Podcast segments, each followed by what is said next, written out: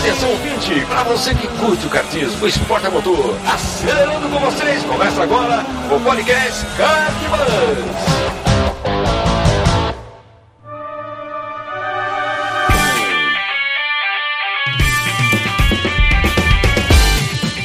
Demais, que demais! Podcast Kartbus começando. Eu sou Bruno Scarim e estamos aqui de volta com o um podcast aí, depois de um hiato a gente gravou, a edição anterior que saiu foi gravada antes desse recesso todo. É, então essa é a primeira que a gente está gravando e já soltando. Então seja muito bem-vindo, obrigado aí pela sua audiência. Desculpa a ausência, desculpa a falta de comunicação, mas foi necessário, foi necessário, em breve vocês saberão também por quê. É, nessa edição a gente vai retomar um papo que a gente teve lá em fevereiro de 2021, no começo desse ano, com o Vinícius Scarlatti, que é o organizador da V11 Aldeia Cup. E vamos trocar uma ideia com ele, também com o Beto Dicker, com nosso amigo Alex Conhal, da Rádio Giga, a respeito do que rolou esse ano e como é que foi esse ano no kartismo é, para a V11 Aldeia Cup, o que vai rolar ainda até o final desse ano. Então vem com a gente que o papo vai ser bem legal. Vamos lá, meus amigos. Muito bem. Sejam bem-vindos mais uma vez. E aí, André? Hey, como é que vocês estão? Bem, bem, Bruno. É legal tá fazendo esse episódio aí para retornar com pessoas que compartilham da nossa ideia de fazer mais gente andar de kart, de ter mais pilotos. Vinícius, Beto, Alex, sejam muito bem-vindos mais uma vez. Mais uma vez para o Vinícius. Acho que para o Beto e para o Alex é a primeira vez, né? É, para mim é a primeira vez também. Primeira vez, isso aí. Muito é bem. nosso terceiro papo. Felizmente, amizade que a gente vem criando e falando bastante. Os programas são curtos, de tanto que a gente fala, mas é bem bacana participar. Muito bom.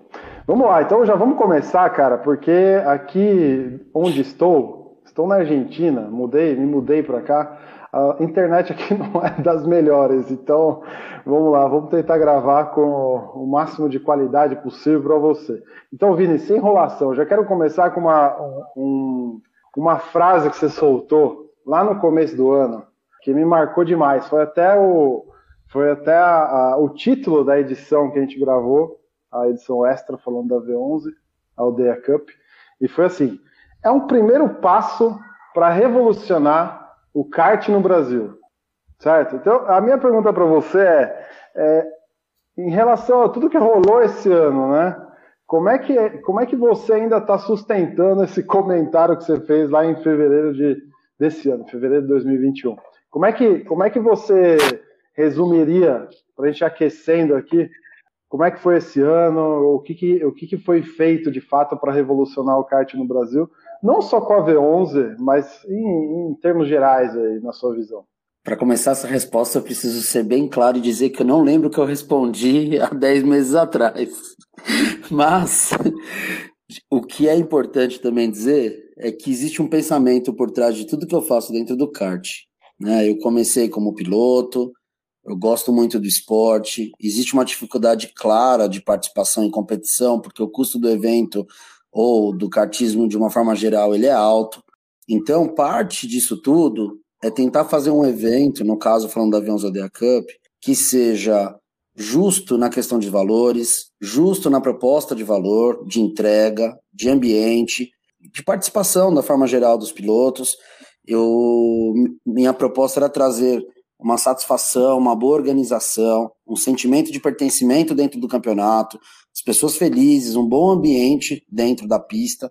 Existe competitividade, existe é, rivalidade, existe disputa, isso também existe nesse campeonato, mas eu sinto realmente que essa proposta foi absorvida. Né? Felizmente, é, algumas coisas eu esperava, outras não, na parte positiva.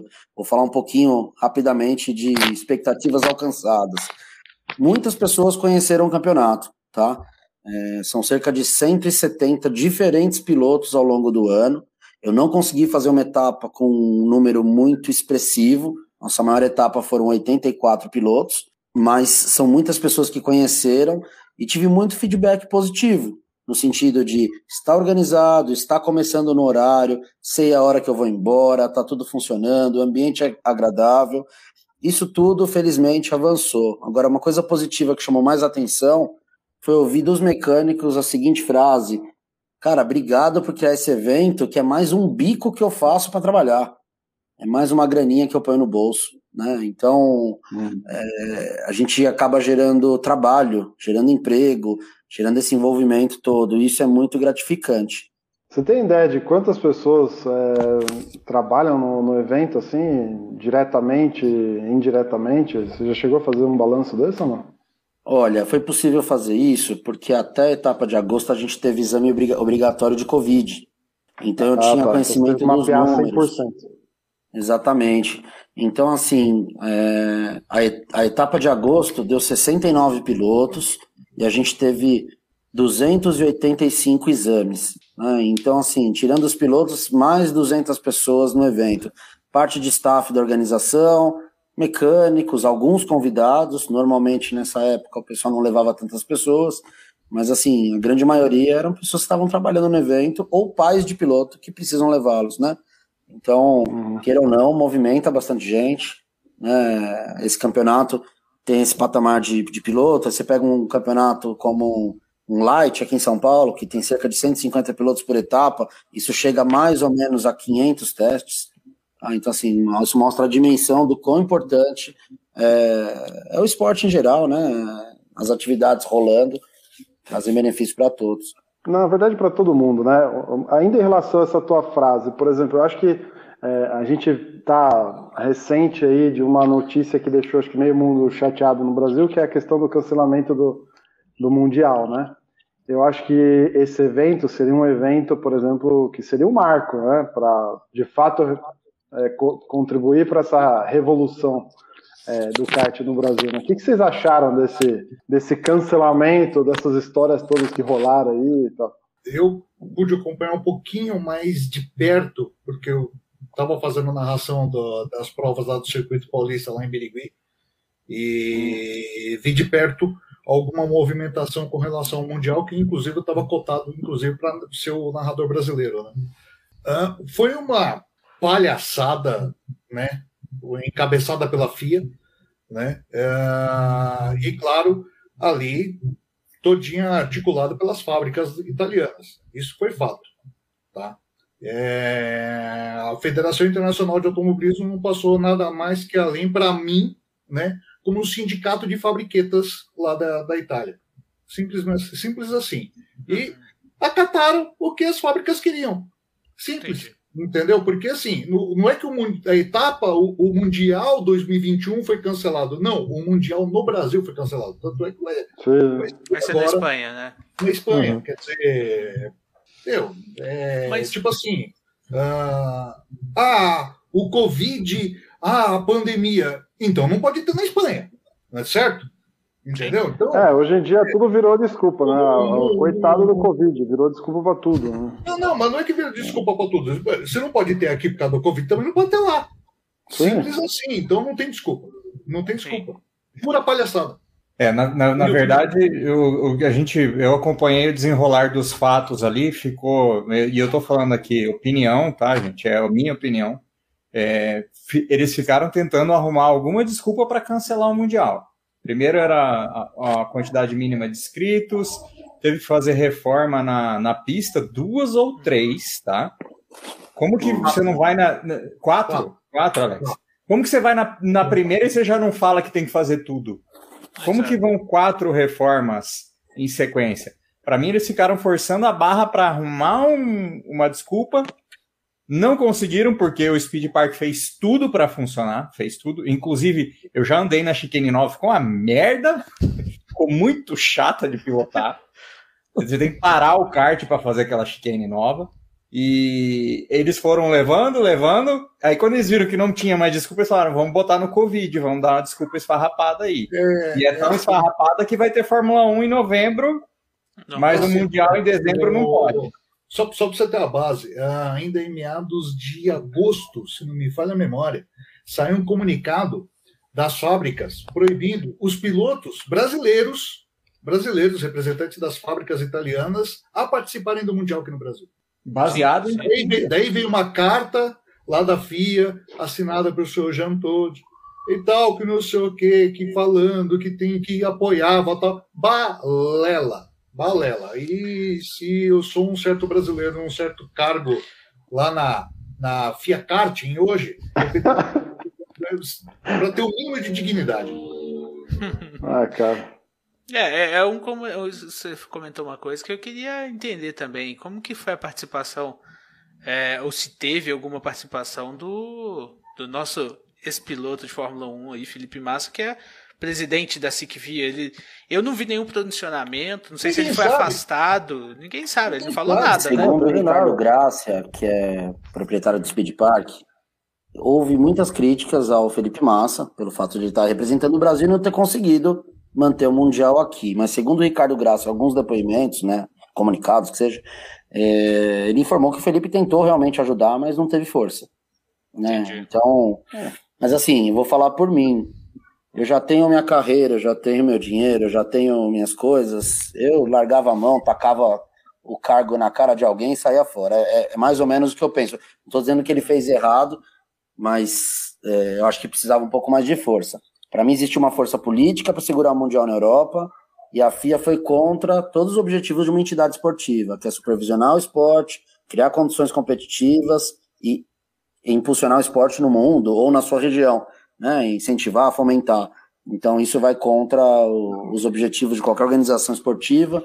Então, eles simplesmente acataram uma força política e, e desistiram do evento. Para mim, aceitar uma pressão de uma forma muito fácil e rápida é, o que eu não concordaria estando num cargo lá dentro. Né? Mas é, é pensamento. Eu não sei, eu não sei, eu fico me colocando na, na, no lugar dos patrocinadores. Eu acho que o Beto pode comentar um pouquinho. Imagina, cara, o tamanho da brochada do, do Ricardo e dos patrocinadores. Tudo bem que deve ter seguro envolvido, alguma coisa nesse sentido, né, para um evento desse. Mas, cara, imagina você já ter gastado uma bala né? Provavelmente patrocinador também ia ser a Honda, né? O principal patrocinador. Cara, é tanta gente envolvida, é uma, é um, é uma gente já gastando, né? Um monte de piloto já se preparando, né, cara? Eu estava acompanhando mais de perto alguns aí, se preparando para valer mesmo, assim, gastando dinheiro, investindo, buscando melhorar saúde, melhorar treino, equipamento, essas coisas todas. E aí, eu não sei, o que que como que você vê isso, Beto, na visão de, de patrocinador, cara? Então, eu é, posso dizer alguma coisa a respeito até mesmo do Mundialito que teve aqui em 97, que foi em Itu. Né? Não sei se vocês acompanharam esse evento.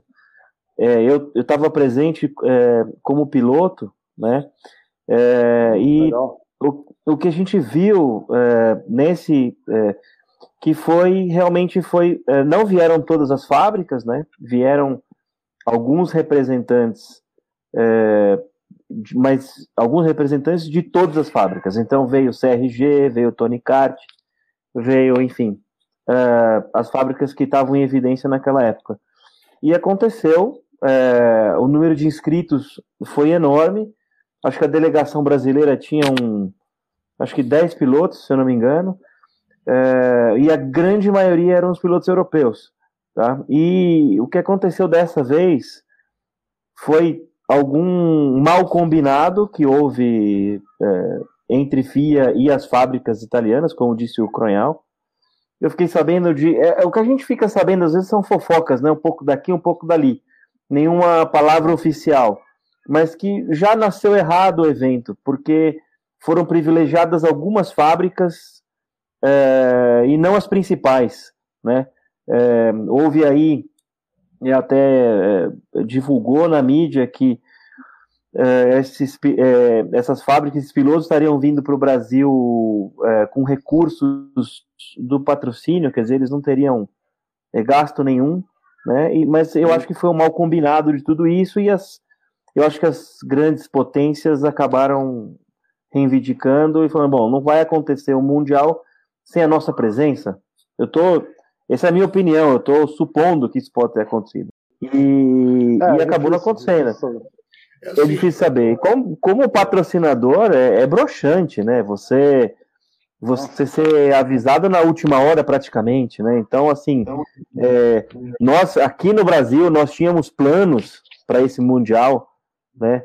Nós não éramos patrocinadores, mas a gente queria expor o nosso produto, que é um produto Claro. diferenciado, que, que os europeus, eu acho que nunca viram isso de perto, né? A gente tinha planejado algumas ações para esse Mundial, que frustrou, quer dizer, é, imaginam aqueles caras que colocaram ali milhões, né? E, e houveram Nossa, algumas Deus. pessoas aí, governo do estado, enfim, né? Teve, teve bastante dinheiro rolando, as reformas, enfim, né? É, é, é decepcionante. Enfim, é, o acho. do Ricardo Graça foi hercúleo, né? Enorme. Como é? Ela- Perdão? Para disponibilizar todo o traslado de, de equipamento do, do pessoal da Europa para cá, de graça. É, transporte né, o interno, de graça. É, tinha subsídio, inclusive, para os pilotos brasileiros, de estadia, alimentação e transporte, de graça. Sim. Os caras não iam gastar nada, entendeu? Ou seja, Não, é incrível o negócio. é, assim, meu, ó, parabéns ao Ricardo Gracia, tá? Pela, pela. Pelo esforço que ele teve de fazer o Mundial aqui, de oferecer o que ele ofereceu, que eu acho que em lugar nenhum do mundo se oferece o que ele ofereceu. Né? Entendeu? Não, não tenho dúvida disso. Aplausos a toda, toda a equipe do Ricardo Graça lá do Speed Park, lá em Birigui, porque, meu, é, o que ele ofereceu no, no- não se oferece em lugar, em lugar nenhum do mundo, em qualquer esporte. Verdade. Exatamente. É isso aí. Eu, eu, eu sou um fã declarado do Ricardo Graça. porque O que ele fez já no Speed Park é incrível e ter trazido esse Mundial para cá. Ele fez tudo o que precisava e o que não precisava ele fez também.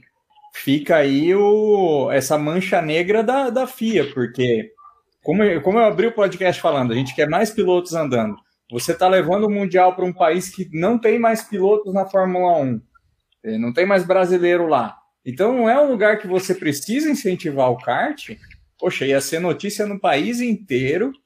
A FIA ia estar em evidência aqui, o automobilismo de novo, você está fomentando o automobilismo. Eles falaram: não, não, vamos ficar com as ricas fábricas europeias.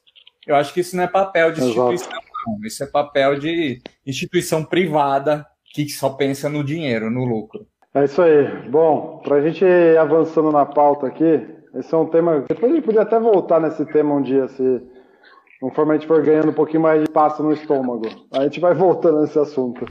É, mas, Vinícius, conta aí um pouquinho, cara. Esse ano a gente viu uma retomada bem expressiva da- de- dos eventos, né? Esse ano a coisa já foi ficando melhor, graças a Deus, em relação à pandemia, os eventos foram voltando, agora tá praticamente tudo liberado, né?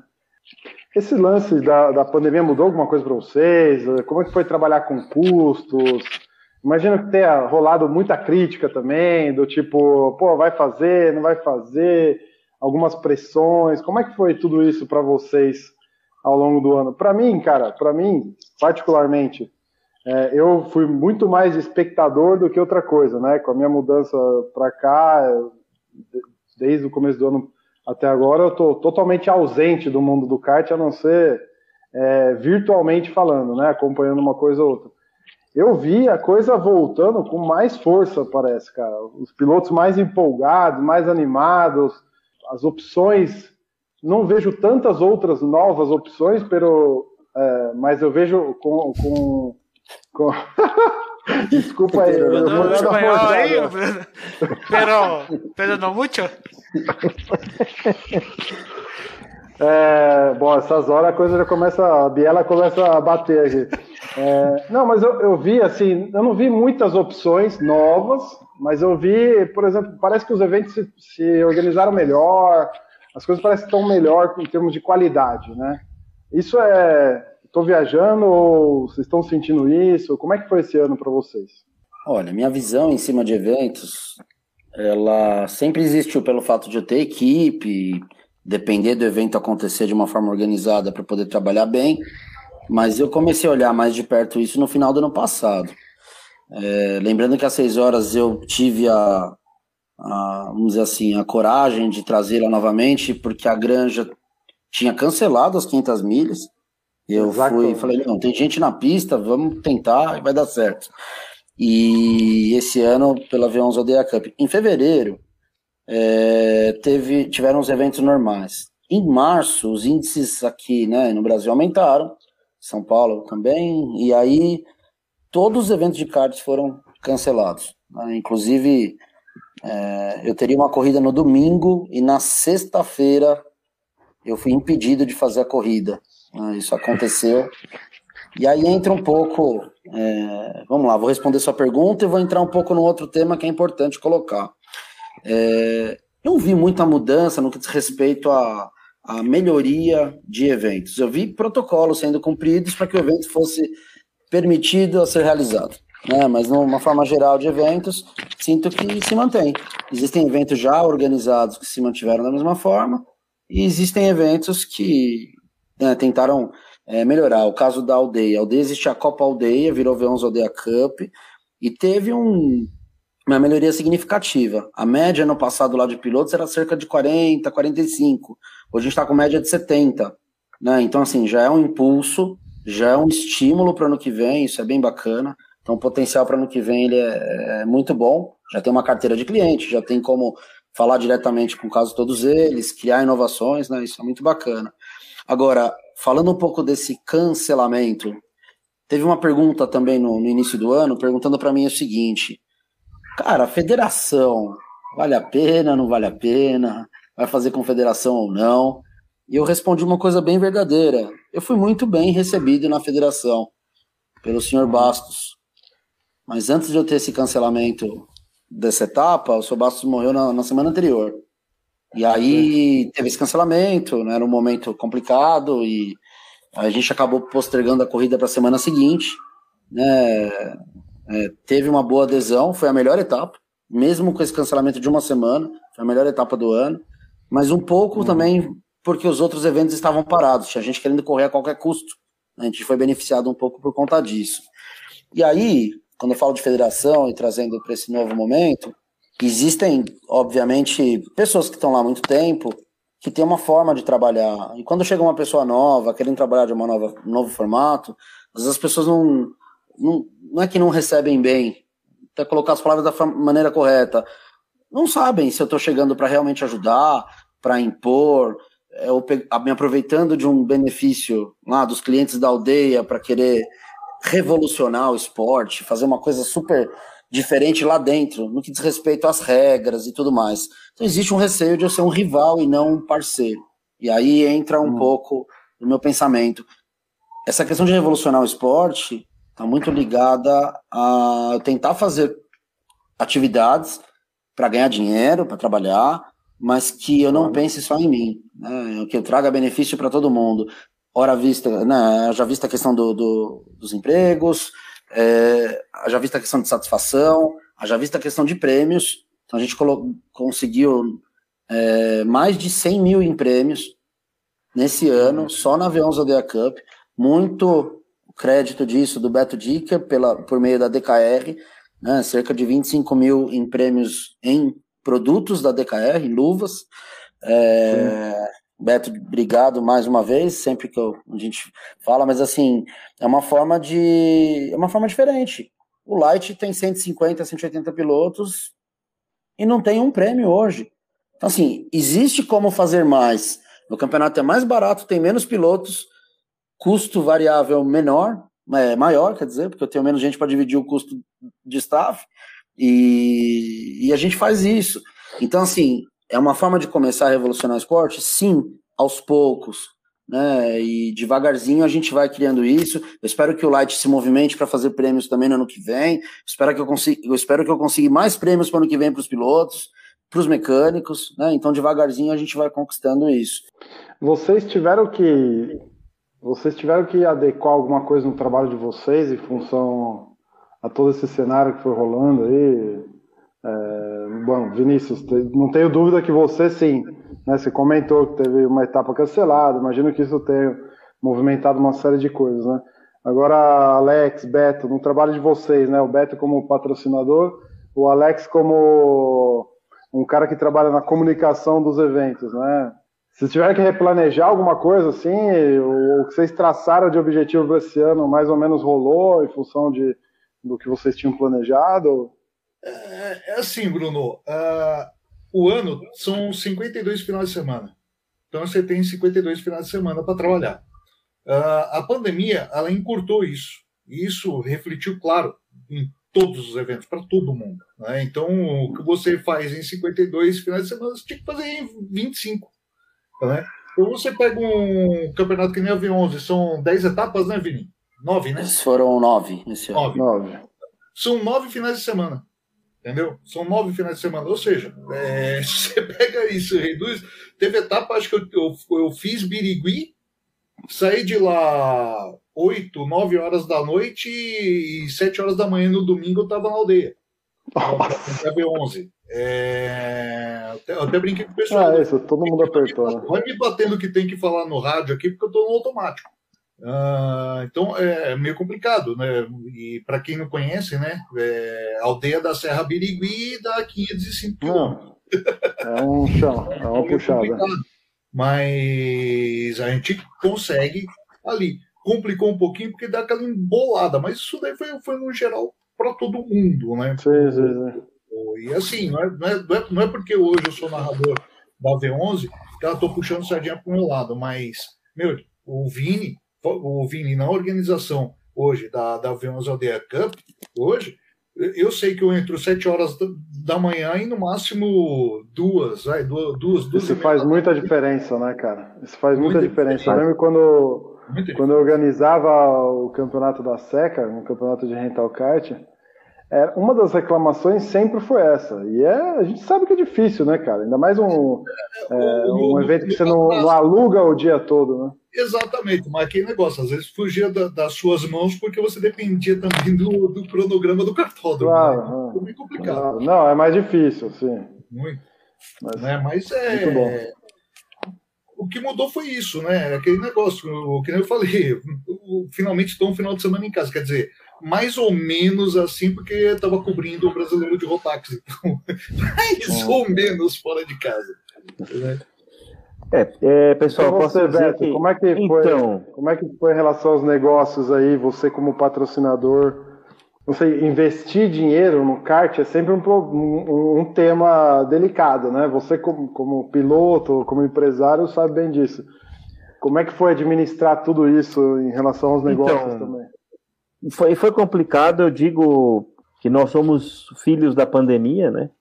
Porque a DKR nasceu em setembro do ano passado, Verdade, lá em meio à pandemia. É, ela nasceu, era um projeto antigo que eu tinha, né? É uma forma de eu poder voltar para o esporte que eu tanto amo, né? E como designer, é, eu sempre trabalhei como designer, é minha formação, né? É, eu passei por alguns estúdios de design em São Paulo e nos últimos anos eu tocava o meu estúdio. É, enfim, a gente vinha aí numa velocidade de cruzeiro normal até é, a pandemia. Quando entrou a pandemia e que começou a causar problemas, a gente teve que mudar a rotina, enfim, contratos foram perdidos. É, falou, bom, a gente não consegue mais é, sobreviver com esse negócio. Não dá, a gente precisa se reinventar. Então a gente se reinventou em questão de dois meses, quer dizer, a gente tirou um projeto, eu tirei um projeto da gaveta, é, procurei um investidor, esse investidor topou a, a, o desafio e a gente criou a DKR em meio à pandemia, quer dizer, setembro de 2020. É, arriscado, é, é então, é, foi bastante. Foi, foi na verdade, a gente estava num voo um pouco cego, né? Porque a gente começou a desenvolver os produtos, e aí é que eu acho que o que fez a diferença foi a presença na pista.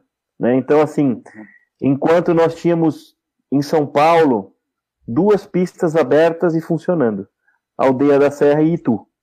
É, então, é, a gente, eu comecei é, em setembro Logo veio o anúncio das seis horas do ano passado. Então o pessoal estava treinando, aonde dava para treinar, que era Aldeia e Itu. Então o que eu fiz? Eu comecei a frequentar a pista dos meus produtos. E se só tinham duas pistas é, em São Paulo, e as pessoas queriam andar de kart, era onde elas estariam. E eu comecei a apresentar meu produto. É, inclusive, não sei se o Vini lembra, a gente se encontrou uma vez no box da aldeia e falei assim, Vini, poderia montar uma mesinha aí na V11 e expor meus produtos nas seis horas para o pessoal conhecer e coisa e tal? Quer dizer, era o início de tudo, né? E foi Você dali que surgiu. Já, a gente. Eu conheci o Vinícius de pista, talvez ele também me conhecesse de pista, mas a gente ah, nunca tá. tinha sentado para conversar. E foi dali que surgiram algumas ideias é, do Vinícius em relação à DKR, enfim, de como a gente poderia trabalhar junto. E eu digo que, ou até hoje, na verdade, a nossa presença em pista em todos os campeonatos que, que são disputados aqui em São Paulo, é, o Light, a Copa, a V11, a Aldeia Cup, a Copa. São Paulo. Eu não me lembro da KGV, como é que chama? Copa São Paulo. Copa, Copa, Copa São, São, Paulo. Paulo. Copa Enfim, São Paulo KGV. Isso, Copa São Paulo KGV, além de todos os campeonatos rentais, não todos, vai, eu estou sendo generalista, mas uma grande maioria, eu vou até a pista, eu levo meus produtos, é, e assim, a coisa, quando o Alex falou, poxa, um final de semana em casa, eu falei a mesma coisa, quer dizer, minha esposa falou, caramba, dois dias seguidos em casa, sábado e domingo, né? Isso, é, isso é difícil de acontecer. É, desde que a gente é, é inaugurou a fábrica e tal, porque eu ia para a pista, não, não tem outro jeito de, de, de vender, né? Não vai colocar um produto para vender de forma virtual se o piloto não conhece, vai falar, não, não vou comprar isso aí. Né? E a nossa ideia era ter um produto nacional, 100% nacional, que fosse equivalente ou até melhor do que um produto importado, né? É um preço acessível, né? Enfim, a pandemia fez tudo isso. Quer dizer, a gente ter que sair. Eu até peguei Covid por conta disso, né? De estar envolvido é, com gente do Brasil inteiro. Você vai num, numa Copa, num, numa, num Light, tem gente do Brasil inteiro. Claro, Lá na KGV é a mesma mais, coisa. Não tem jeito. Exatamente, não tem jeito. Então, enfim, aconteceu, infelizmente, graças a Deus a gente passou por isso de forma razoável, não foi fácil, mas a gente conseguiu superar. Minha esposa acabou pegando duas vezes, porque acho que eu e, ela faz parte do, do, nosso time também circulando nas pistas, indo, mas não teve como. Né? A pandemia fez a gente se reinventar e criar coragem e sair para vender no momento onde não tinha ninguém vendendo. Essa é bem da verdade, né? É engraçado e que esse mercado, esse é o resultado. Ele, ele, ele tá crescendo, né? Porque você tem aí um, sei lá, uns, que eu me lembre rapidamente, uns quatro ou cinco empresas fazendo mais enfocado nessa questão de personalização, né? Então, é, tem que meter a cara, cara. Parabéns pela coragem aí e obrigado por incentivar nosso esporte, viu, bicho? Porque realmente, da mesma forma que a gente bate palma pro Ricardo Graça, a gente tem que bater palma pro, pra DKR também por, por gastar dinheiro, por investir dinheiro no, no, nosso esporte, porque isso, bom, todo mundo aqui é piloto oh. ou está envolvido de alguma forma, sabe quanto é, quanto é necessário, né? Bruno, e principalmente trazer produtos bons, né, cara? Porque, Não. cara, tem produto bom? Tem produto bom, mas, puta, com preço em dólar não dá, né, o Beto, o Beto, conseguiu o News 2, viu? O News 2, é, preço e qualidade. Ele tem um sim, preço sim, muito acessível e uma qualidade lá em cima. Eu, eu andei na chuva recentemente com, com a luva da DKR. Meu, você não, precisa fazer força para segurar o volante com o mesmo molhado, né? O que escorregaria. A maioria das luvas escorrega.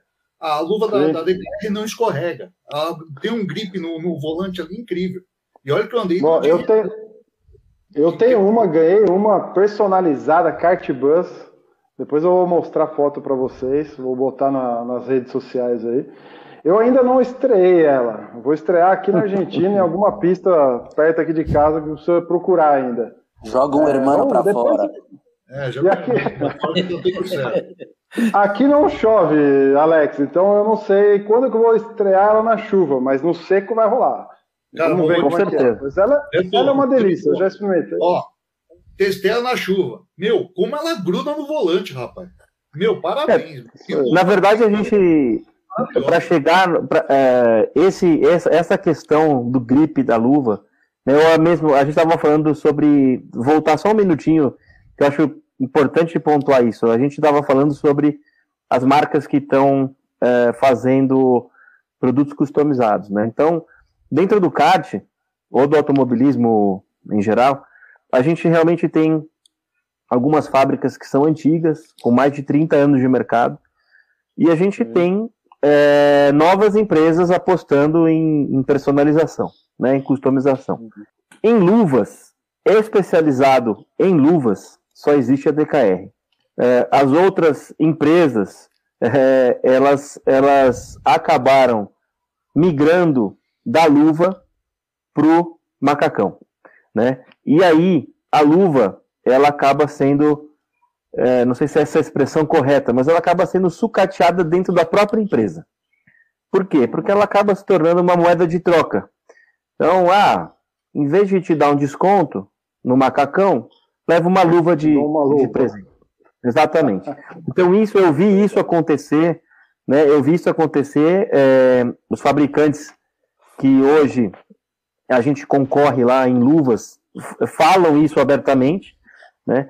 E esse é o nosso diferencial. Nós não migramos para o macacão, né? Nós continu continuamos focado em fazer luva é, e empresa como a nossa, focada em luva, eu posso afirmar que com certeza que existem duas no mundo. Uma se chama é, Minus 273 e nós a DKR. Tirando essas duas empresas, todas as outras empresas, a luva é um, um produto a mais na prateleira. Né? É, uma- um dos pergunta. pedidos.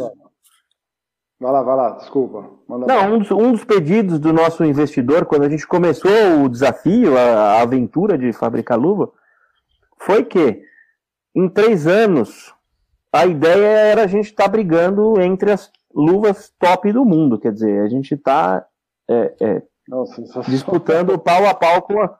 Não é, não, é- não é fácil o desafio, né? Mas é, e aí vem tudo aquilo que o Alex estava falando. Para a gente conseguir chegar no resultado que a gente tem hoje, em apenas um ano, foi bastante difícil, porque nós ficamos, é, se eu não me engano, no mês de outubro ou de novembro de 2020, eu suspendi todas as vendas porque a gente teve um problema com o gripe. Né? O gripe, que hoje é o sucesso da nossa luva, já foi nosso calcanhar de Aquiles. Né? É, porque o produto o produto estava certo, mas a forma de usar o produto estava errada. Né? Quer dizer, nós aplicamos a forma que o fabricante nos ensinou e não deu certo. Então a gente teve que desenvolver a nossa própria forma de aplicar o produto, contrariando as informações do fabricante. Quer dizer, é mais difícil ainda, porque tem que testar e testar muito. Fazer luvas, ir para a pista, enfim. E quando, e, e, por exemplo, e tem plano para expandir tipo de produto, por exemplo, o macacão ou não? Não é. Não. ideia? Não é a ideia Não é. sair do mundo das luvas. Inclusive, a gente lançou recentemente um novo produto para um novo mercado, que são luvas para bicicleta, né?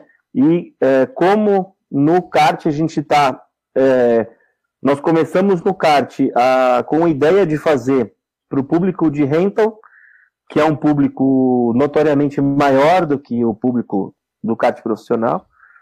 É, o- são muitos, muito mais usuários ou praticantes né, é, do rental, É, mas a gente acabou caindo nas graças do profissional. Quer dizer, quando o profissional abraçou o nosso produto, a gente está falando aí de uma participação é, em média em todos os campeonatos é, de São Paulo, Light, V11, Aldeia Cup, a KGV, Copa do Brasil, vai, não foi São Paulo, mas entrou nesse, nesse cálculo, uma participação de 35% é, em todos os grids, né? Quer dizer, 35% para uma empresa com um ano de, de, de existência já é um sucesso. Para a gente foi um resultado excepcional. E é, com essa receita nós fomos para bike também. Então a gente começou, a, a gente lançou um produto que já foi testado e já está sendo usado no BMX profissional, né? E dali a gente pretende expandir para outras áreas profissionais do esporte também da bike, o mountain bike, o speed, enfim, é, fazer um produto que seja referência, né? Quando você tem um atleta usando o seu produto, o consumidor, aquele que pratica a bicicleta de final de semana, vai querer comprar, até porque o nosso preço é muito competitivo. Né? Então. Uhum. Vamos conversar depois. Estou numa região que. Estou numa região aqui que tem muito esporte de ciclismo, tanto em montanha como em velódromo. Conversamos depois, depois. Vamos, vamos. Depois. Depois. O cara tá uma salada hoje aqui, ó. Tá uma mistura aqui. Vamos lá. Ô, ô Vini, comenta aí, cara, um pouquinho para nós, por exemplo, em termos de, de, conquistas, né? Por exemplo, a gente tem nomes de peso andando na V11 Aldeia Cup, inclusive a luva do Piquet é uma coisa de botar na parede, hein, Beto? Depois, se puder me dar é. uma que seja, eu agradeço muito. Que coisa linda, cara. Não é para usar, eu vou ter que moldurar e botar na parede. Ficou uma beleza. Não, e tem a coleção. Tem a coleção daquele layout. É verdade. É, então, já vi várias cores. Animal o negócio, cara. É animal, é, simplesmente animal. Ah, o... É, modéstia à parte falando, né? Mas nós fizemos esse, é, esse, essa coleção de luvas a pedido do próprio Pedro, né?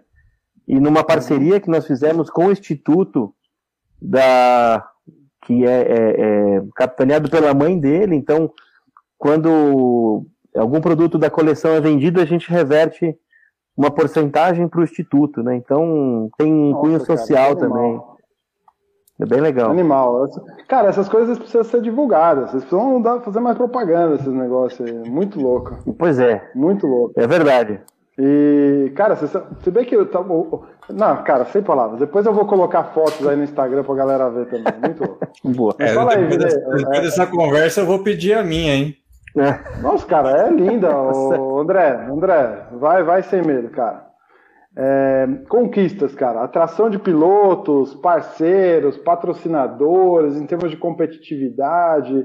O que você pode destacar, vocês, na verdade, né, que estão aí é, totalmente envolvidos na V11 Aldeia Cup e tal. É, porque a gente vê, né, por exemplo, o Beto citou o Pedro Piquet, é uma das estrelas do campeonato, né, mas tem mais também é, pilotos de destaque, assim. Como é que como é que vocês veem esse esse movimento, essa atração de pilotos? Isso tem a ver com parceiros, tem a ver com prêmio, tem a ver com, com o modelo de competitividade? Como é que vocês enxergam isso? Olha, é, todas as categorias a gente tem pilotos que estão se destacando é, em outros campeonatos. Você pega, por exemplo, a categoria cadete, já correram esse ano Rafael Gebara, Samuel Santiago, que é o Samuquinha, Paulo Williman, que acabou de ser campeão do Sul Brasileiro. É, então, assim, e, e, dentre outros, né? André Cruz, que já foi pole no, no, no Light. Então, você tem em todas as categorias pilotos que estão disputando lá na frente também nos outros campeonatos. Nosso grid é menor? Sim, ainda é menor. Mas é totalmente. Existe disputa e ao mesmo tempo os pilotos que estão começando conseguem ainda andar um pouco perto deles, porque o grid não é tão grande. É, o Lade já fez 30 cadetes, a gente fez é, já fez 12.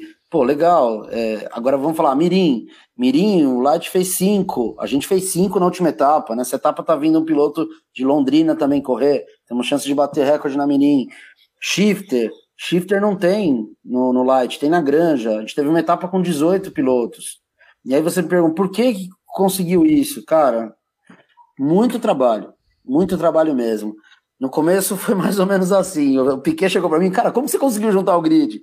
Falei, Piquet, é, Pedro, no caso, né? Falei, é, vou falar como que, que, eu caçar, fiz. Eu né, peguei, cara, eu peguei para ele e falei assim, ó, eu peguei um que ia correr e falei pro outro que o outro ia correr. Eu falei pro outro, ah, vou correr? Eu mandei, mandei pro outro. Aí a lista vai aumentando. ele, ele recebeu essa lista. E aí ele veio, ele entrou em contato comigo e falou: Esse pessoal vai correr mesmo? Eu falei: Vai, pode vir. Aí eu falei: Posso confirmar que você vai? Pode. Mandei a foto dele para todo mundo. Pode. então, assim, começou assim, cara. Começou assim com muito trabalho, incentivo, pegar a lista e fazer isso com todas as categorias para dar um crédito para começar. E aí começou. Depois que começou, andou um pouco mais sozinho, né?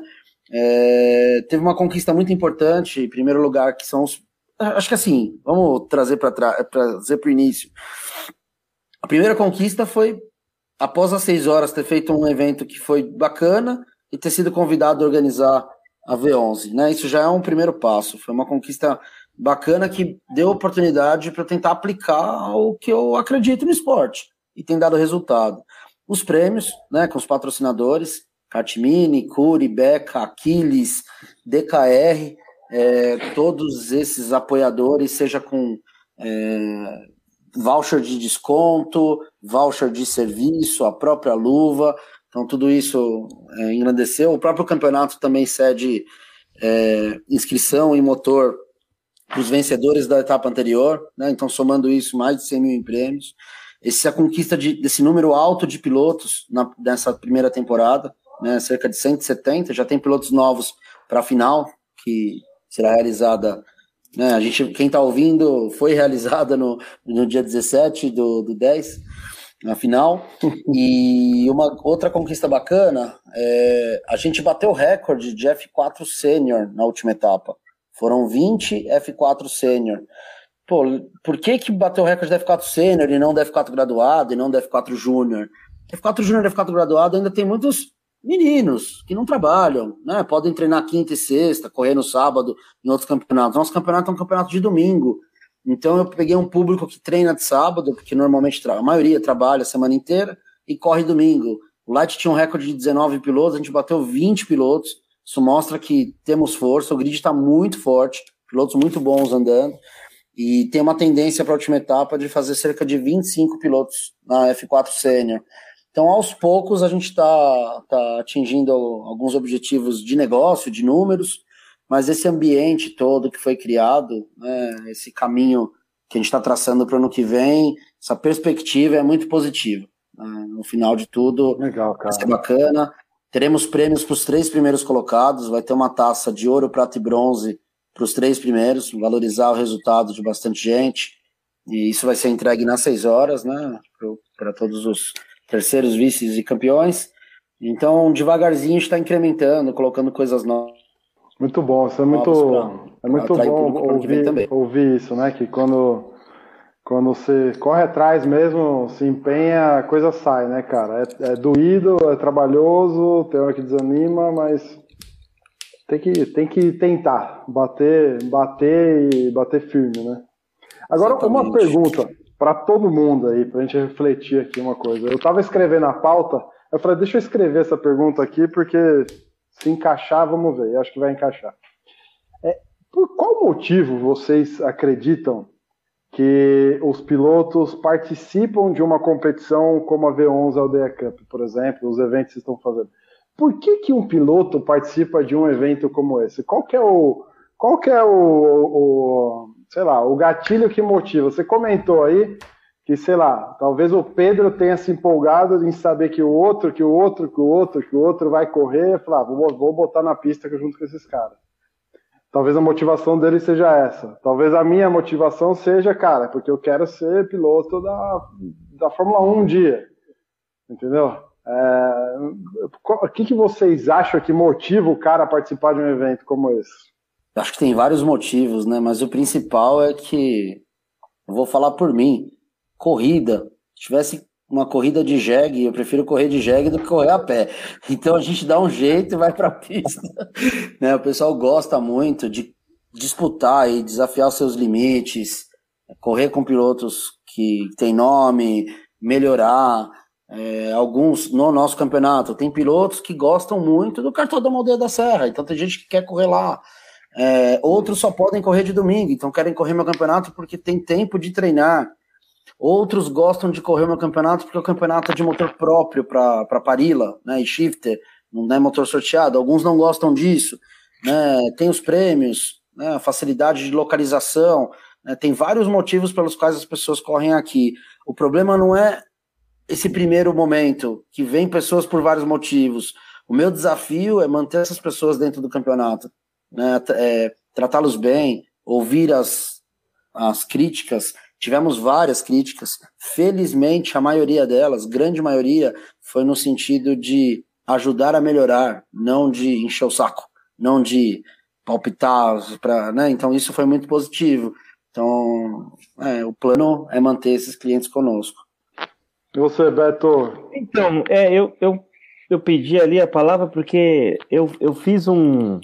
Eu, eu venho fazendo, na verdade, desde a primeira, da primeira etapa, caminhando nos bastidores, conversando com pilotos, conversando com fiscais, conversando com o diretor de prova, sabe?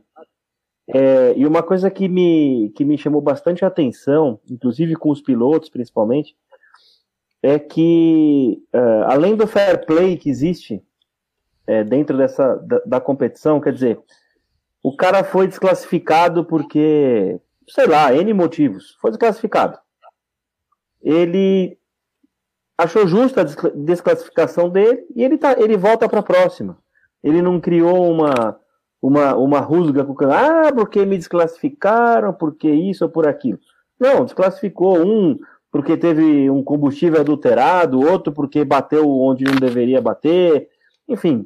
É, e, essas, e isso, isso foi uma coisa que me chamou bastante atenção deles voltarem é, e, e, enfim, continuarem é, na competição, é, engrandecendo a competição. Eu é, tive uma participação aí na, na, última etapa, sofri um acidente com um piloto, é, um acidente de corrida. Né, no fim da corrida ele estava bravo e coisa e tal, a gente deixou para conversar depois. Enfim, a gente se entendeu, não houve uma discussão maior, não precisou de, de, de fiscais, enfim. É, a, o clima do campeonato é uma coisa muito saudável, muito amistosa, muito bacana. Isso eu acho que é um dos motivos também que motiva as pessoas a voltarem sempre, né? É, a estarem lá sempre, né? Correndo. Na, na, minha opinião, né? Mas como assim? Patrocinador correndo, não tem vantagem, essas coisas? Olha o perigo aí. Responde Você, aí. Alex. Não, é que assim, não, deixa quieto. Né, né, nessa, nessa parte, acho que o mais suspeito sou eu. É, porque eu, vira e mexe, eu estou treinando com eles lá, né? Com, com o meu F4, né? Então eu também tenho uma certa amizade com todos eles ali, né? 90% do pessoal que anda na V11 ADR Cup, eu, eu, sou amigo. Né, é, eu divido ali boxe às vezes né, a gente dá umas batidinhas de roda. Né, e com isso também eu aprendo né? Eu, como narrador, acaba virando um laboratório. É, mas o Beto falou tudo. É, é, um clima de amizade, né? É um clima de fair play, é, sabe? Num, é, como posso dizer? Eles, até o ano passado eles brigavam por uma melhor organização, né? O Vini, o Vini foi testemunha disso. Eles brigavam por uma melhor organização. Essa melhor organização veio em 2021, né? Com o Vini tomando as rédeas do campeonato, né? E eles sentiram isso, né? Sentiram essa maior organização. Então, uh, isso beneficiou muito o crescimento da V11 ADR Cup. Uh, o que motiva o piloto é justamente é, esse clima de amizade, porque o cara sabe, eu, peraí, ah, eu tô no box ali, eu tenho o Fabio Félix e tem, e tem o Tchê. Ah, o Tchê vai andar, eu também vou. Ah, mas daí tem o Rafael Lee lá no outro box, que, que é, hoje é piloto do Alan, né? Mas tem lá o Marcão do Povo. Ah, não, só vou andar se o Marcão do Povo andar. Ah, Marcão do Povo vai andar, eu vou lá. E, e tem muita aquela coisa, tipo assim, ah, você vai andar na V11? Eu também vou lá porque eu quero dar pau em você. Entendeu? Então, é, é, mas aquele tipo O resumo é esse. O resumo é esse. É querer, a maior motivação é querer dar pau no amiguinho. Ah, não, é competição. É competição, mas isso no bom sentido. Né? Não é aquela coisa tipo, olha, eu vou lá para de repente porque acidentes acontecem, ainda mais no kartismo, né? Aquele negócio, né, meu? Tem, tem mais de dois na pista, uma hora vão se encontrar, entendeu? E aí, às vezes, é aquela lei da física, né, meu? Dois corpos não ocupam o mesmo lugar. Então, né? É... Mas, assim, o clima dentro da V11 Alder Cup é esse clima, esse clima de amizade. Por, exemplo, meu, a, a, minha maior briga dentro da V11 é conseguir fazer um pódio. Entendeu? Por quê? Porque os caras saem do kart, ah, terminou, terminou as duas baterias, os caras vão pro box e vão lá fazer churrasco, vão lá contar, contar vantagem, contar mentira, um monte de coisa, né? que a gente está acostumado a, a, a saber. E os caras nem estão ligados para procedimento de pódio nada. Então eu fico esgoelando no microfone lá, pedindo pelo amor de Deus para os caras subirem para a gente fazer o pódio rápido. E os caras não sobem. Né? Então, mas por quê? Porque estão lá no pódio justamente nesse momento de amizade, nesse momento de churrasco, tomar uma cervejinha, porque daí já pode, entendeu? É, inclusive eu, né? Se eu não der uma passada lá no box lá, pelo menos para para falar um oi para os caras, os caras descem magoam comigo, porque fala assim, pô, você ficou metido, virou estrela agora, né? Só porque foi na Raul brasileiro virou estrela. Não é bem assim. Então tem que estar sempre ali, ali fazendo o, o metido, mas todos ali são, são eu, eu tenho eles como, como amigos, né? Todos, todos, todos eles ali. Então, é, eu, eu, eu me sinto até suspeito na, na, hora de, na hora de narrar uma corrida, é difícil, porque você está ali no, no, calor da coisa e você vê que. É, e são todos amigos, né? Não tem aquela coisa, ah, tô, tô dando mais emoção para um e menos emoção para o outro. Não, são todos iguais, então são todos amigos. Mas eu fico suspeita ali de falar alguma coisa ali do box da aldeia. Mas acho que a principal motivação é realmente esse lance da disputa e disputa entre amigos. Nossa, espetacular.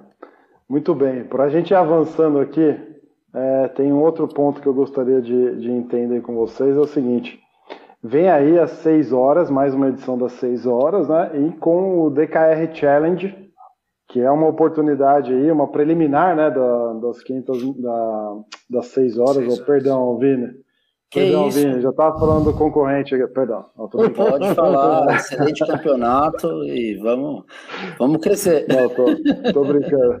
É, além da, além da a DKR Challenge vai fazer uma espécie de preliminar das seis horas, certo? E é focada na galera do Renton, pelo que eu entendi, certo? Como é que vocês estão é, organizando essas coisas todas, planejando isso aí para para ser mais um, um, evento bacana. Na outra edição do ano passado, eu estava relembrando, estudando a pauta aqui, cara, teve participação de muito piloto top, né, cara? E assim, de respeito, né?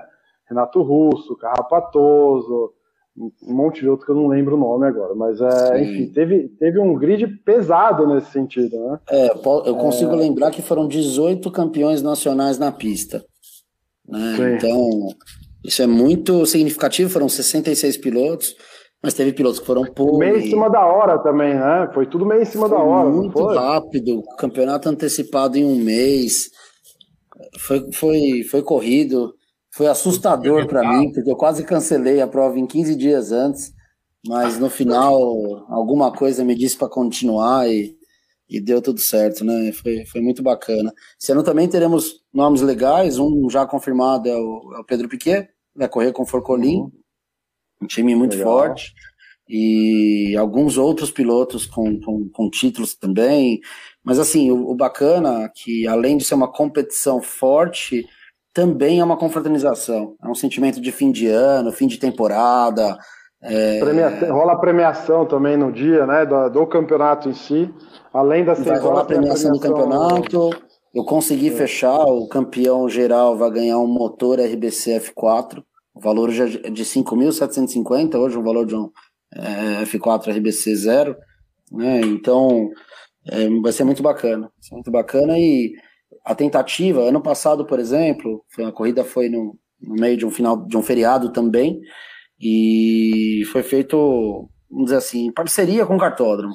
Nesse ano eu fiz um, uma coisa diferente. Eu peguei a pista segunda e terça-feira, vai ser dia 2 de novembro no feriado. Peguei a pista na, na segunda e na terça. E por conta disso eu tenho um horário mais flexível, né? Mas é, o, o, dia inteiro na, na, minha mão o horário. E aí eu quis uhum. colocar eventos dentro do, do dia, né? Corridas dentro do dia para gerar um evento maior, ter mais gente ali dentro, é, pessoal trocar experiência. Tem gente que vai correr de shifter, tem gente que vai correr de cadete com motor dois tempos e tem a prova de rental. Então, se somar uhum. todo mundo, tem uma chance de a gente ter 120, 130, 150 pilotos diferentes no mesmo dia. Então, seria um evento bem grande, essa foi a ideia. Beto, conta um pouco do DKR Challenge. Quem que está organizando o DKR Challenge? Você mesmo, Beto? Ou, eu, ou eu é mesmo. uma organização conjunta não, aí? Não, é uma organização conjunta, tá? A ideia surgiu no começo do ano para a gente poder fomentar a nossa marca no meio do, do kart rental, que a gente ainda não tem uma participação expressiva. É, a gente se tornou no kart rental um, um, um produto de é, desejo, mas que ainda não, não ganhou expressão, assim, né? São muitos campeonatos, é, são campeonatos durante a semana, final de semana. É humanamente impossível a gente estar em todos os lugares ao mesmo tempo. Né? Então, é, pelo tamanho do nosso time, pelo nosso crescimento, pelo é, nossa visão de aonde fazer o investimento, não foi em equipe comercial para esse tipo de público, né? Então a gente queria fazer um evento que é, pudesse chamar o pessoal do rental e principalmente para poder mostrar para o pessoal do rental qual seria o próximo passo depois do rental, né? Que seria uma competição de endurance num, num kart com motor F4, né? É, que seria um passo cabível, né? Não dá para o cara sair do rental e andar de shifter, não tem nada a ver. Mas para ele andar de F4 é muito próximo. Então, é, esse foi uma das, é, das nossas intenções. É, e para poder fazer um campeonato, uma competição diferenciada, a gente está revertendo praticamente coisa de 85% a 90% do valor das inscrições para a premiação. Então, o primeiro colocado vai receber dois mil reais em prêmio é, em dinheiro o segundo mil reais e o terceiro quinhentos reais. Além de ter a premiação até o sexto, com troféus e tal, também o primeiro ao sexto, mas uma forma de diferenciar o nosso evento, né? Porque é, existem outros campeonatos que premiam em dinheiro também, né? mas a gente queria fazer um, um zoom, zoom, zoom no mercado, quer dizer, uma premiação de dois mil reais em dinheiro é uma coisa um pouco inédita, né? Então a gente quis é, fazer um marketing não, realmente. É? Não, é inédito. O valor é. Desse, desse, valor é inédito. Pois é. O é inédito. É o que a gente. Eu vou adaptar o microfone no, lá para eu andar. tá vendo? Então, é, então foi isso. É, aproximar o piloto do rental dentro do, do, do evento, né? Ter pilotos diferentes. É, e aí vão ser é, duas baterias classificatórias, né? Os pilotos se inscrevem, é, ele corre uma bateria, são duas classificatórias, então são 40 pilotos divididos em duas baterias de 20. Tá? É, o, piloto se, o piloto que se classificar entre os 10 primeiros de cada bateria são é, selecionados e fazem uma final com 20 pilotos, e aí o campeão dessa final leva o prêmio. Né?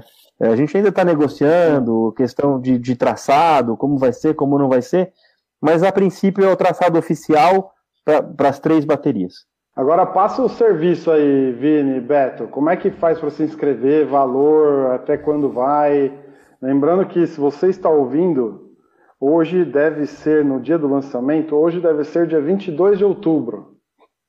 Se tudo deu certo com a gravação e com a edição. e com Ó, a dieta. No, no site v11kart.com.br, no menu tem uma, uma aba V11 Challenge e lá tem um botão que acessa o meu WhatsApp diretamente. Quando for assunto direcionado a DKR Challenge, eu vou passar para o Beto. Quando for das 6 horas, eu mesmo vou, vou seguir com a. Com e valor, valor, custo? Qual é a, o preço da brincadeira? DKR Challenge, 380 reais, que contempla já a bateria e a chance do prêmio para uma segunda bateria. Né? Então, é um valor. Assim, realmente, o que eu ajudei o Beto nessa conta toda, o que sobra é realmente o custo das luvas que ele vai dar pro pessoal, o troféu, deslocamento. A sobra não é sobra. Os karts são os karts são os karts da aldeia lá de aluguel lá, né? O, O kart o né? lá. É, eu ia fazer essa pergunta pro Beto. Já me fizeram essa pergunta: se usar os cards de 13,5 ou se usar os cards, os super cards, né? Os de 15. Super kart. Isso, são Boa. super kart. Só pra você Quando lembrar, dá seis o horas- 380 não paga duas baterias. Ah, sim, não paga duas baterias, entendi. Pelo valor, são três baterias. Entendeu? Desculpa, quem não quiser participar é porque tá, tá marcando. Tá, tá marcando toca. É, o piloto, lem- é, isso, isso caiu, isso ficou na dúvida. O pessoal tem me perguntado, é, quando me chama pelo WhatsApp, ficou a dúvida se a pessoa vai correr três baterias. Não, é o seguinte: o piloto. no máximo. tem- é, exatamente, ele tem condições de correr duas no máximo. E mesmo assim, Sim. as duas baterias. Ah, 50% de esse preço né? de 380 reais, né, Alex? Isso você estava dizendo. A, conta, para o piloto que está querendo participar, ele tem que contar com três baterias. Ele tem que contar que ele vai Sim. passar pelas classificatórias e ir para a final. Isso. E, e vocês estão fazendo algum tipo de seleção de piloto ou pode participar qualquer um? Não, essa foi uma dúvida, né, Vini? Que a gente discutiu muito. a gente discutiu isso muito porque é, vai- é, já vão estar lá pilotos profissionais que vão correr às seis horas. E com a chance de ganhar dois mil reais, a moçada começou a se inscrever, né? Então a gente tem, a gente tem é, o pessoal do rental se inscrevendo. é, e assim, eu tenho acompanhado inscrição por inscrição. É, tem gente se inscrevendo para participar de um evento porque está muito tempo sem correr. Tem gente se inscrevendo para ganhar experiência porque sabe que vão ter pilotos de alto nível. E tem gente se inscrevendo para ganhar o prêmio. Então, assim. Ah, e tem É... aquele que vai treinar também, que pode usar isso como treino para seis horas, né? Que também é um. Isso ajuda Não, pra não, não ouvi esse discurso, mas cabe com certeza. Sim, sem dúvida. Bom, uma vez eu, antes do Vinícius falar o, o, o preço das seis horas, uma vez eu tentei uma estratégia de também divulgar o Kartbus, que nem está fazendo com o DKR Challenge, só que com uma equipe de da 500 milhas da Granja. Com uns caras aqui, uns caras aqui. Mas não, não rolou, acho que os caras. Peraí. Com os caras aqui, só que não deu muito certo a estratégia, não. Os caras devem ter pensado assim, puta, meu, se, se o podcast é o mesmo nível da equipe, velho, não vou ouvir mais, não. O índice da audiência até deu uma caída depois. Talvez tenha sido isso. Eu, ó, tô aqui na torcida para que dê tudo certo. Certamente o DKR Challenge, em função do nível das luvas, vai ser muito melhor, né? Ainda mais respaldado aí pela V11. Não tenho dúvidas disso. O, o cara Vai lá, chega nas Guilherme. 500 milhas da granja e quer pegar pódio, tá- entendeu? Então vai com o time de Vargas. É, é era o mínimo que eu queria, era o mínimo. A nossa meta, sei lá, quantos pilotos tinha? Nossa, 80? Tinha não sei. 80. A nossa meta. 80? A nossa meta era ficar entre os. Não sei, a gente tinha colocado assim baixo, era ficar entre os 10 primeiro. Já viu, né? Baixo é sacanagem também, né? Ah, A gente não ficou nem na metade. Ficamos no top 20, velho. Não, acho que não, ficamos para trás. Mas tá bom, valeu a experiência aí. Perdemos os ouvintes, mas tudo bem, faz parte. Vai lá, Viner. Falar dos Quanto das a bagatela para né? seis horas? E como se inscreve? E se pode participar qualquer Zé Mané que nem a gente? Pode também, mas obviamente precisa de um kart, então precisa de uma forma rápida, pessoal, é, acessar alguma equipe. Eu conheço várias equipes. Se tiver alguém interessado, dependendo da idade, eu consigo encaixar nas categorias. Teremos categorias júnior, graduado, sênior e super sênior, né, e com pódios separados no, no final da etapa. É, a inscrição também lá pelo site, é, V11 Challenge, dentro do site v11kart.com.br, vai ter lá o meu WhatsApp. O valor da inscrição, a parte fixa, né, de inscrição, um jogo e meio de pneus, combustível de prova, aluguel do motor RBC para prova, para o dia de prova, um escapamento zero, treino de segunda e treino de terça, né, a taxa de pista do cartódromo está 6 mil reais. Né, então você pode dividir em até quatro pilotos. Né? Então, Ah, tem considerando quatro os pilotos por equipe. É, de dois a quatro. A maioria vai em três, porque cada um anda duas horas. Né? Fica Hum. mais fácil essa divisão, mais igual. Mas tem equipes, ano, ano passado tiveram equipes que andaram com quatro. E considerando os custos de eventos e corridas profissionais, é um custo relativamente baixo. Né? É, A É. gente. Mas é, a a adesão tem sido bacana já. Ano passado a gente teve 22 equipes. É, esse ano tem uma tendência de superar 30 carros. Né? Essa aqui tá, tá, tá progredindo dessa forma. Espero, quando a gente fale de novo, Excelente. esteja E feliz as com o resultado. inscrições, as inscrições vão até quando aí, para quem estiver ouvindo? Na verdade, como o kart é próprio, você não tem que fazer nenhuma preparação, tem gente que se inscreve até no dia. O que muda, Ah, tá. até domingo, a inscrição isenta os treinos de segunda e terça. E a partir do domingo, depois do dia 17, ele começa a, a rodar o Ah, você gosta de emoção mesmo, hein, cara? treinos à parte. Ó, pra É, quiser gosta de emoção mesmo, vídeo, a inscrição até o 2014 dia. Hã? Como Pra é que quem é? quiser, tem o chassi do Bravar 2014 lá, tá paradinho, prontinho pra correr. Tá até montado pra aldeia. Aí, tá vendo? Não, tem, tem Ó, gente então, que. mais, de- mais detalhes, você entra onde? V11.com. v11kart.com.br no menu, na página V11 Challenge, onde fala das 6 horas e da DKR Challenge. Pra gente encerrar, o que, que estão planejando aí para Ô, Vini, a vez- 2022? a- Às 6 horas vai ter transmissão ao vivo, né? Vai, vai ter transmissão ao vivo Ao Oh, isso é bom. Com, Estarei assistindo aqui. com foco, obviamente, né, largada, final, sempre focando em pista, mas assim, o foco geral do evento vai ser bastidor.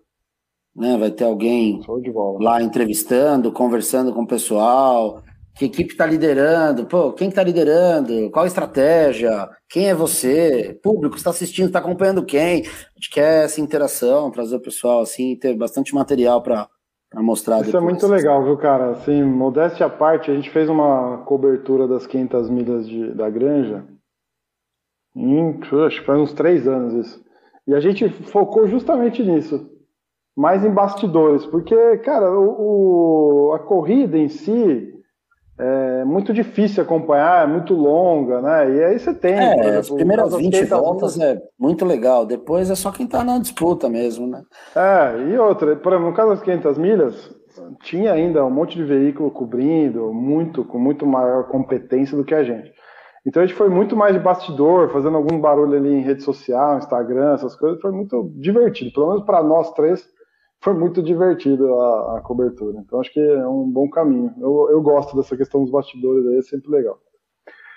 E temporada 2022, como é que vai ser? Perspectiva de manter o número de etapas, nove etapas.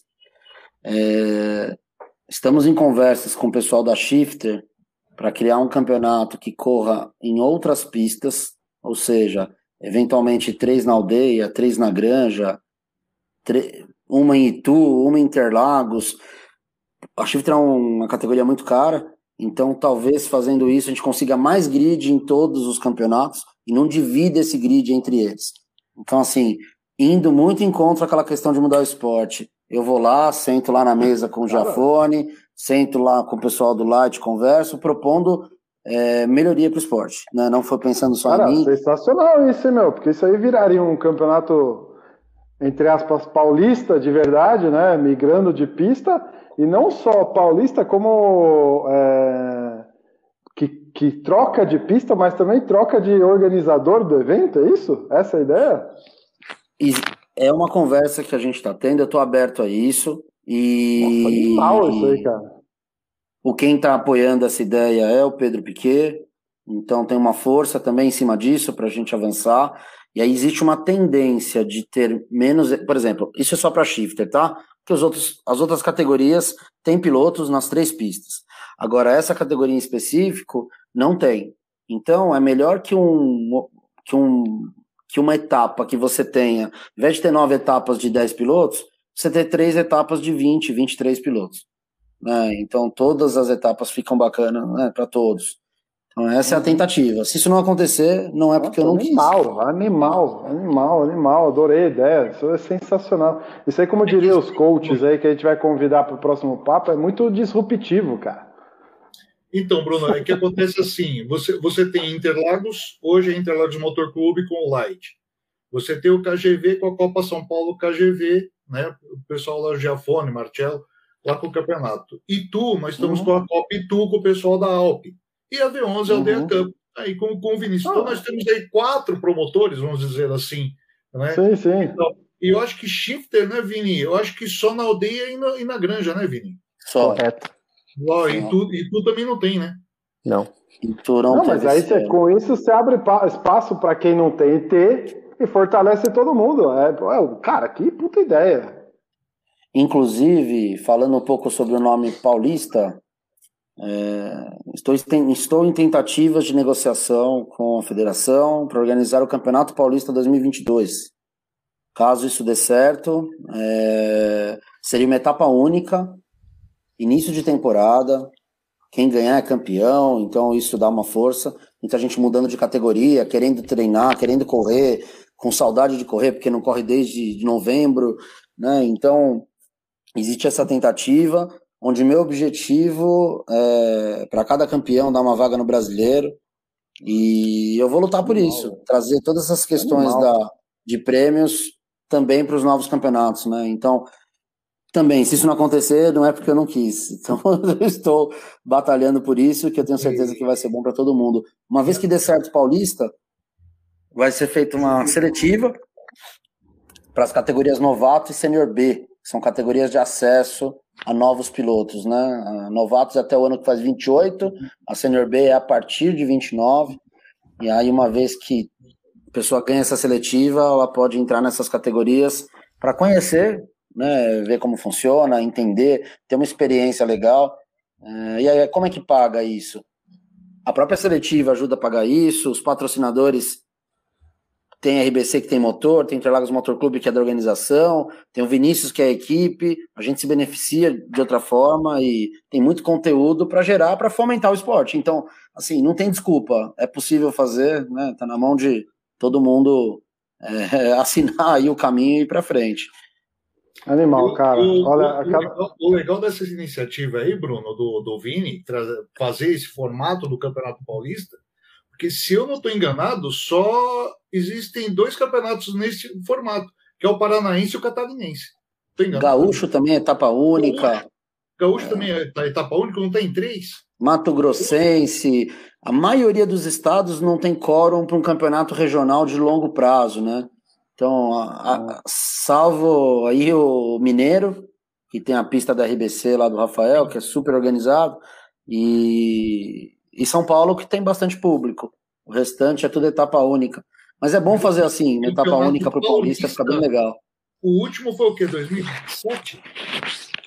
2015 teve dentro do Light algumas etapas que valiam para o Paulista. 2016 isso se repetiu. Mas assim, a gente nem lembra direito porque não fica é, chamativo. A ideia é fazer uma etapa separada mesmo, que vale o título. Isso vai ser bem relevante. Até para os pilotos ganharem notoriedade, Sim. ganhar título para tentar um patrocínio. A gente sabe que isso acontece eventualmente. Então é uma chance a mais que a gente traz para todo mundo. Eu achei legal. Animal, cara. Vai acontecer no começo, no começo da temporada, né? Quer dizer, o cara já está tentando alguma coisa a mais, já tem alguma coisa de material para trabalhar no ano. Exatamente. Não, é animal, animal, animal, animal, cara. É, Olha, cada podcast que a gente grava com o Vinícius, eu viro mais fã seu, viu, Vini? Ô, louco, que de trabalhar, cara. Não, de verdade, cara. De verdade, porque além de tudo, você é um cara acessível, que, que fala mesmo, que não tem. que fala real, tipo, que não tem, não tem frescura, entendeu? Se é, é, se não é, não é. Pelo menos nos papos que a gente teve, não te conheço. Infelizmente, não te conheço pessoalmente ainda, o que é um absurdo. Ainda? Mas, eu vou é, ir pra Argentina. Pois é. Cara, venha, vai ser, ó. Vou te receber com, com um bom churrasco, um bom vinho, a hora que você quiser. Não, vou levar uma luva DKR, levar um uma hermano pista, pra fora cara. da pista e tá tudo certo. e tem umas pistas bonitas aqui. Eu vou ver se eu, se eu vou algum dia visitar e mando umas fotos pra vocês. É, espetacular, gente. Muito bom. Excelente o papo. Adorei. Espero que vocês tenham gostado também. Tenham se divertido aí com o papo. Legal te ver de novo, Alex. Que bom que você conseguiu participar aqui com a gente. Desculpa te chamar em cima da hora. Imagina. Beto, prazer também te conhecer. Muito sucesso. Prazer foi meu. sua- Muito obrigado na pela sua jornada oportunidade. aí, na sua empresa. André, Rei, mais uma vez, um prazer inenarrável ter a presença de vocês. E é isso aí, gente. Se vocês gostaram, passa para frente a informação, vamos ajudar na divulgação aí, para que a gente tenha mais e mais pilotos aí na V11, nesses eventos que vão rolar aí no final é, de temporada, né? Nessa final de temporada vem aí às 6 horas o DKR Challenge. Ah, tem o DMAP que a gente não falou, cara. O DMAP, que DMAP? que, que é isso aí? Rapidamente, Alex, Vini, Beto, que conta que história é essa aí que eu fiquei, que eu vi na- nas redes sociais aí que vai rolar a corrida de kart em, autódromo, cara. DMAP, Dima de Melo Pimenta, é um amante do automobilismo, é bem sucedido empresário, tem uma fazenda na região de Botucatu e lá dentro tem uma pista de 1.800 metros, considerado autódromo, já tivemos corridas de fórmula lá dentro, vários eventos esportivos e tem um cartódromo também anexo. É, fui convidado a organizar uma corrida no autódromo, Lá teremos corrida de shifter e de F4. Né? Então são duas é, rodada dupla, tudo no domingo, dia 24. Vão ter dois treinos de manhã, depois tem uma, é, uma tomada e duas corridas. Dentro das corridas tem divisão de categoria, né? por idade, né? dentro né, da F4, dentro da, da, da shifter. Mas o bacana é depois vai ter um churrascão, é uma confraternização legal. Eu fiquei feliz de ser convidado. Nunca fui para lá, vou para lá esse ano e espero que eu consiga organizar bem, de forma antecipada para sobrar tempo de correr. Porque correr no autódromo não é todo dia que a gente consegue. Eu vou tentar fazer isso. Não, pois é, ainda mais pro- com a shifter. Acho que o desafio é. é- é- acho que tá, tá, tá aparelho, né? Com o autódromo e tal. Ouvi dizer F4, que lá os carros chegaram a Você vai 160 ver. por hora na shifter. Ah, Não, imagina. uma pista, o Bruno, é uma pista que o Dimas ele fez na época que ele tinha uma equipe na estoque. Então ele fez aquela pista para fazer ser uma pista de teste para estocar. É, eu fiz acho que um track, acho que foi 2015 ou 2014, lá que eu fui convidado para fazer um track lá, no, lógico, narração, né? Ah, Lá e, meu, o lugar é simplesmente maravilhoso. Ah, o autódromo, Não. né? O autódromo em É si eu lagoa anexa. Mas o autódromo ele passa, ele, através, ele passa pelo meio da lagoa. É coisa linda, linda, linda de ver. A única coisa que não pode lá. Tem uma lagoa que não pode nadar lá, não, velho. Porque é, cri- é criador de jacaré. Ô, louco, cara. É, É sério isso? sério. É sério, o cara Ô, cria louco. jacaré. Né? E tem uma lagoa lá que não, não é recomendável nadar, não. Não, excelente. Cara, eu acho que essas iniciativas são muito legais, né? Um tempo atrás teve uma subida de montanha de kart no sul, que o Marcelo Fornali organizou, agora corrida em autódromo. Eu acho muito louco isso aí para fazer o, o esporte aparecer é, e trazer coisas novas, né? É sensacional. Então, show de bola. Isso aí é para qualquer um, pode se inscrever qualquer um também, é o mesmo esquema lá no Pode. site da V11. Também tem uma aba lá de MAP 2021, também tem meu contato e tiro qualquer dúvida que o pessoal tiver. Bem bacana também. Lembrando que é com Muito kart bom. próprio e lembrando que tem um chassi Bravar 2014. quem quiser usar. Ah, se você vender esse, esse, esse chassi, eu quero uma comissão aí, viu? O- Lem- Lembrando que, Admete, que também. é motor próprio, né? Motor próprio, ou alugado de preparador, né? Mas motor É, próprio, mas 21 voltando HP do F4. Com- com chifre. Lembrando que a premiação vai ser com luvas DKR também. Sempre juntos. Vamos tudo Sempre junto. junto. Sim. Sa- sa- Sabe o que é legal do, do Beto, Bruno? Da- nas premiações da V11? Ele, ele vê certinho quem já ganhou a luva. Quem já ganhou a luva não ganha mais. Ou seja, é, tá todo mundo ganhando luva. Isso, isso, Uhum. isso Exatamente. é Legal. bacana na V11. Teve categoria que a gente já premia. é, teve categoria que a gente já premiou do primeiro ao sexto, porque eles estavam repetidamente no pódio. E a gente já deu luva para pessoa que não estava nem no pódio, porque a gente vai Ah, excelente, isso é descer, bom. isso o cara bom. já ganhou, então é o próximo, o próximo chegou no sétimo, no oitavo. né? O... Deixa eu contar uma que aconteceu na última etapa da V11, na, na cadete. Quem ganhou a luva foi o Samuquinha, né, ô Beto? Foi. Tinha a menina, como é que é o nome da menina que estava Mar- É, Mar Marcela, Marcela, Marcela, isso, Marcela, né? Marcela. Então, o Samuquinha foi lá e presenteou a luva para ela. Você não tá Isso. sabendo? Ah, que legal, cara. fiquei, fiquei sabendo, foi bem legal. E- Isso foi parar na rede social e tudo. Você é mais do box da menina lá também. Eu Não, não entendi, desculpa. Não sei por que que ele também. Depois ele não saiu do box da menina lá também. É, com... Samuquinha, Samuquinha é uma figura, né? O Sidney que não, não nos ouça. É. Foi, foi legal. Essa história, ali. né? Essa história foi parar nas redes sociais, foi bem bacana. E Foi, muito foi, legal. Foi muito foi legal pra caramba. É Detalhe, isso que eu falo, é isso que eu falo da, da, da V11, cara. É, parece que é uma família, sabe? Apesar de você estar competindo dentro da pista, mas o pódio é sempre uma festa, sabe? Você não vê discussões, enfim. Isso é o, esse é o grande valor, acho que é- isso é o grande valor que se tira disso. É um pouco do resgate é, dos anos 90, sabe? Do kart, que era um. é, sim, tinham competidores, era, a coisa era um, sempre foi acirrado, mas era tudo uma grande família, a família do kart, né? Isso sempre foi. é, foi onde eu cresci dentro do kart dessa maneira, e é isso que me atrai bastante a, a, a competição da V11 é assim. Não que outras não sejam, mas esse é um, um diferencial da V11. Ah, que saudade, cara. Que saudade de estar na pista, que saudade de, de bater um papo que eu tava como, como esse aqui que a gente trocou é, hoje. Então, mais uma vez, agora sim, encerrando. é, divulga aí, vamos encher esses grids aí até o final do, da, da temporada da V11 LDA Cup. Tem as 6 horas, tem a DKR Challenge, tem a DMAP que vai ser amanhã e depois. Então fica atento, vamos ajudar na divulgação aí para a gente ter mais pilotos na pista. Não deixa de seguir a gente em todas as redes sociais de, e de ouvir nosso podcast também, né? Em todas as plataformas aí. É só você procurar por Kartbus.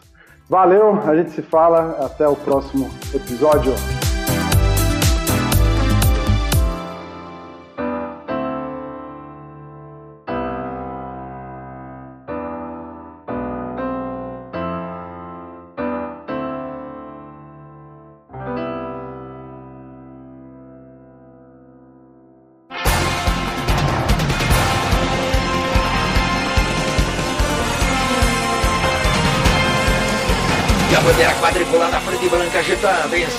Do podcast Cartbus. Acesse o site e interaja conosco nas redes sociais.